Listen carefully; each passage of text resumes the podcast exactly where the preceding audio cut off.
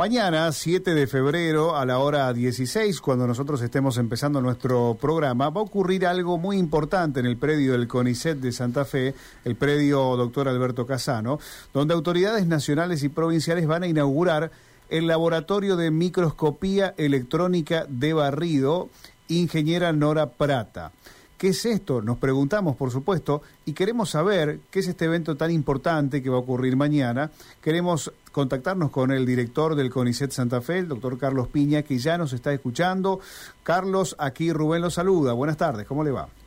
Hola Rubén, hola Gastón, muy buenas tardes a usted y a toda su audiencia. Digo bien, Carlos, ¿será un, momento histórico para el CONICET Santa Fe? Sí, es un hermoso regalo que tenemos por los 65 años que cumplimos ayer. Eh, estamos realmente muy, muy, muy contentos de poder inaugurar este laboratorio con un equipo de envergadura importante y de una tecnología impresionante. Realmente nos costó mucho, es una convocatoria del año 2015 y bueno, entre los vaivenes de la economía, los cambios de la política, hoy finalmente podemos estar poniendo la, la cerecita, ¿no? A este, a este póster. mañana vamos a, vamos a hacerlo específicamente cuando cortemos la cinta. ¿Está prevista la llegada de autoridades nacionales para mañana? Sí, tenemos, es, como te digo, es un equipo realmente importante, nos acompaña la presidenta del CONICET, nos acompaña la doctora Ana Franchi, el doctor Rivarola, que es vicepresidente del CONICET, también estará el licenciado Peirano, que es el presidente de la Agencia Nacional de, de promoción de la ciencia y la tecnología y felizmente no nos acompaña el ministro Filmus porque tuvo que viajar al exterior, pero estaba comprometido en, participar y la provincia de Santa Fe también nos acompaña la, secretaria de Ciencia y Técnica de la provincia, la diseñadora industrial Marina Baima. Bueno, aprovecho para preguntarle algunos detalles que nos pueda contar de manera didáctica de qué es este microscopio electrónico. Bueno, es un microscopio que permite ver las cosas de una manera que no nos imaginamos en cuanto al, al tamaño. Imagínate un milímetro, dividilo en un millón de veces y vos vas a poder ver de ese tamaño, cosas de ese tamaño. O sea, son cosas, eh, algo que vos decís, está terriblemente pulido, es un espejo, ahí le ves imperfecciones. Este equipo además tiene un, cañón que eh, va comiendo como por capas de, átomos la, estructura y permite hacer un mapeo 3D, por ejemplo, de composiciones, de aleaciones, para saber dónde está depositado más de un elemento, más del otro. Además, un escaneo también de, de los metales que componen la, la muestra, para ver contaminación por metales pesados. Para la gente que trabaja con nanotecnología es una herramienta espectacular, para la gente que trabaja con química, con óxidos, eh, para los que trabajan con calidad de materiales. Es un equipo que en el país hay dos, está este y uno en Mar de Plata que llegó hace unos meses también dentro de la misma convocatoria y tiene una capacidad de trabajo para la industria para el desarrollo de nuevos elementos, para la validación de elementos, para la medicina. Realmente tenemos un equipo envidiable en cuanto a las prestaciones.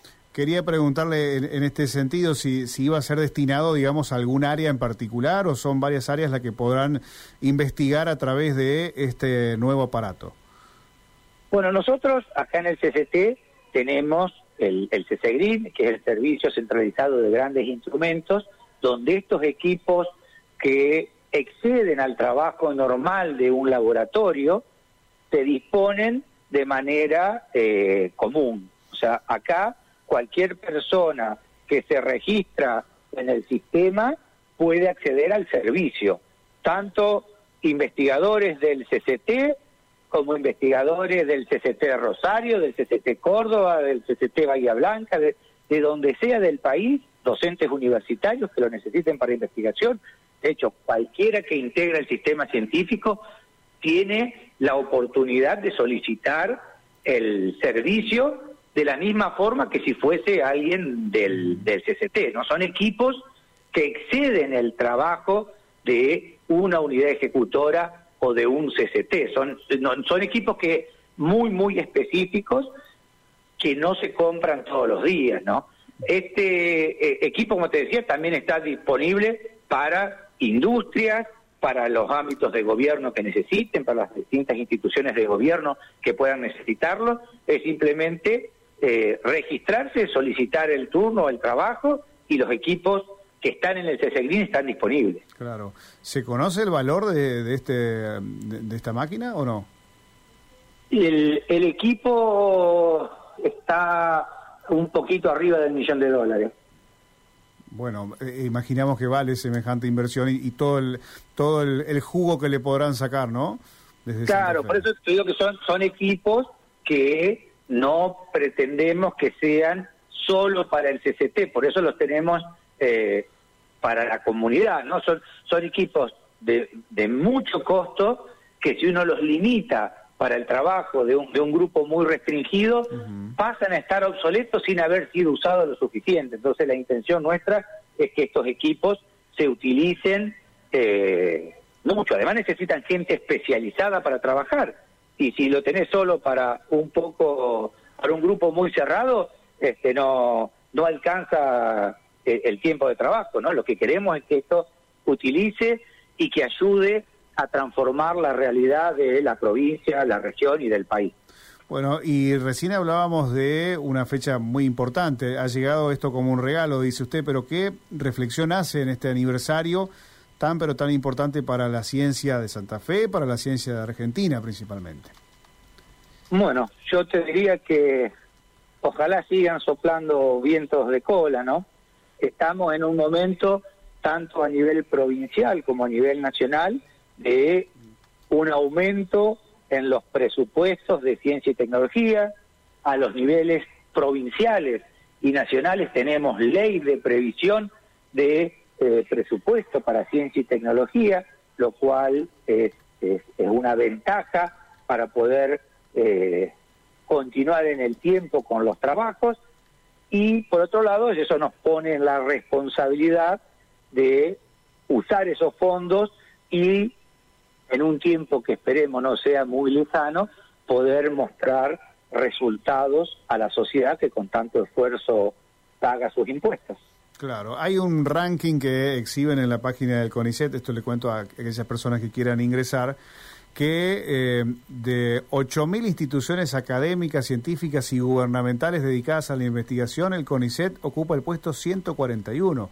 Es un, un ranking maravilloso, fenomenal este es algo que nos llena de orgullo, ¿no? Es un trabajo mancomunado de todas las investigadoras, investigadores, de las becarias, becarios, del personal de apoyo, del personal administrativo, que hoy nos permite mostrar esos, esos resultados.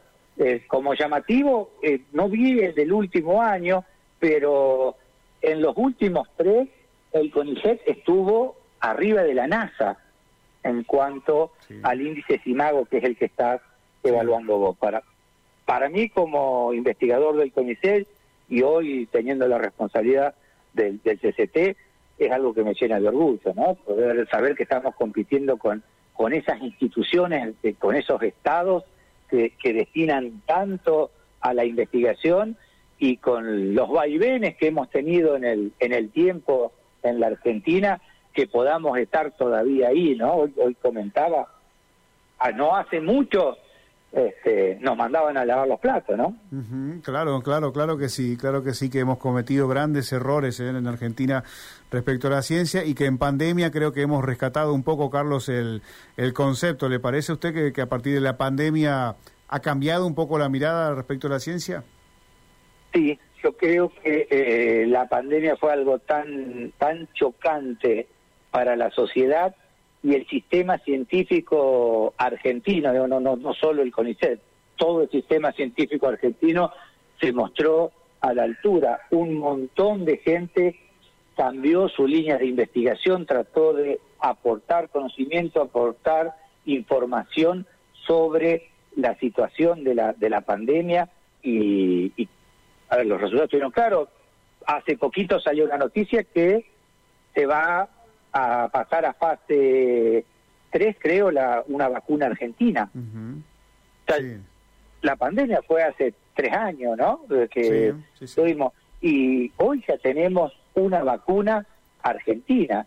O sea, nos pone en una situación eh, interesante. La sociedad vio que el sistema respondió, los barbijos, los test, este, todo lo que hemos logrado como, como sistema científico ante algo que fue tan traumático para toda la sociedad. Sin duda. Eh, le pregunto la última, de todos los desarrollos e investigaciones que, que llevan adelante, eh, investigadores e investigadoras de Santa Fe, ¿hay alguno que tenga como deseo particular, digamos, de, de, que avance? Porque digo esto porque hemos hablado en otras oportunidades con investigadores que, bueno, el gran desafío pareciera ser, digamos, tratar de evitar los efectos de la sequía, por ejemplo, que estamos sufriendo y bastante.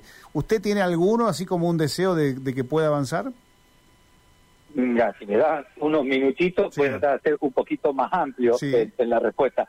Eh, esto que mencionás de la sequía eh, no viene solo. Y sin embargo, estamos trabajando en eso.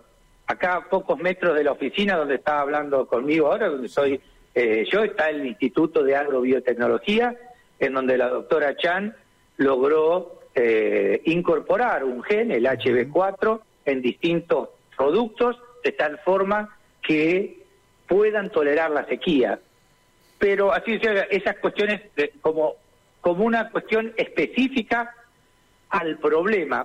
Pero yo creo que el problema es mayor, ¿no? Eso eh, hoy tenemos una cuestión que es el cambio climático, que si no nos damos cuenta como sociedad y no lo afrontamos en la dimensión que hay que afrontarlo, no nos van a alcanzar los lugares de la Tierra para escondernos. O sea, eh, creo que, lo, grave que se nos viene ahora es el cambio climático. A lo mejor soy muy apocalíptico, pero eh, siento que lo estamos minimizando, que que, vamos hablando, sí, todo el cambio climático, pero no hay ninguna medida de fondo para afrontar realmente el cambio climático. Y, y la sequía esta es resultado del cambio climático y cada vez haga más calor es resultado del cambio climático. Y cuando de golpe llueve y nos inundamos todo en Santa Fe, eh, mm, hace pocos años tuvimos dos inundaciones fuertes donde en una un tercio de la ciudad quedó bajo agua. Son procesos del cambio climático. Entonces, me parece que el tema en el que deberíamos cada uno desde su área y su perspectiva empezar a trabajar, el Estado empezar a, fomentar los desarrollos y minimizar los efectos del cambio climático, deberían estar en, en, primera línea, ¿no? Sí, seguro. ¿Cree que, cree que los, los gobiernos no se lo están tomando en serio como deberían tomárselo? Y qué pregunta me hace. Pero, a ver, eh, me parece que podríamos hacer más. Mm. Yo creo que podríamos hacer más que, que todos los... Porque este es un problema de escala global, no es un problema de Argentina, no es un problema de la provincia de Santa Fe sin embargo, y tampoco, eh, y tampoco, con lo que le digo, tampoco es un problema de los políticos. Somos todos los seres humanos. Es, eh, nuestra casa, así que.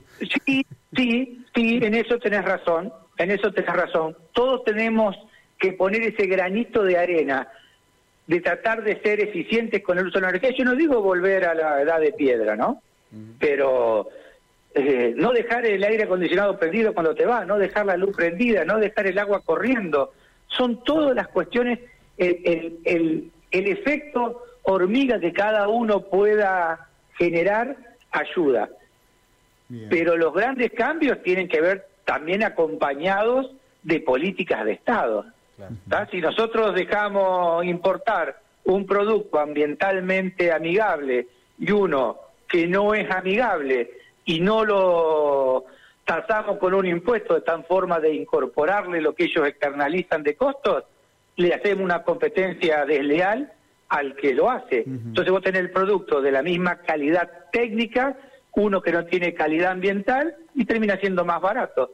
Y ese se vende, se funde el que hace las cosas bien y pasamos a estar cada día un poquito peor. Qué punto es importante. Queremos agradecerle, Carlos, estos minutos. Bueno, felicidades nuevamente eh, por el, trabajo desarrollado y por la representación que, que hacen de la ciencia en Santa Fe, sin ninguna duda. Y bueno, los mejores éxitos para mañana.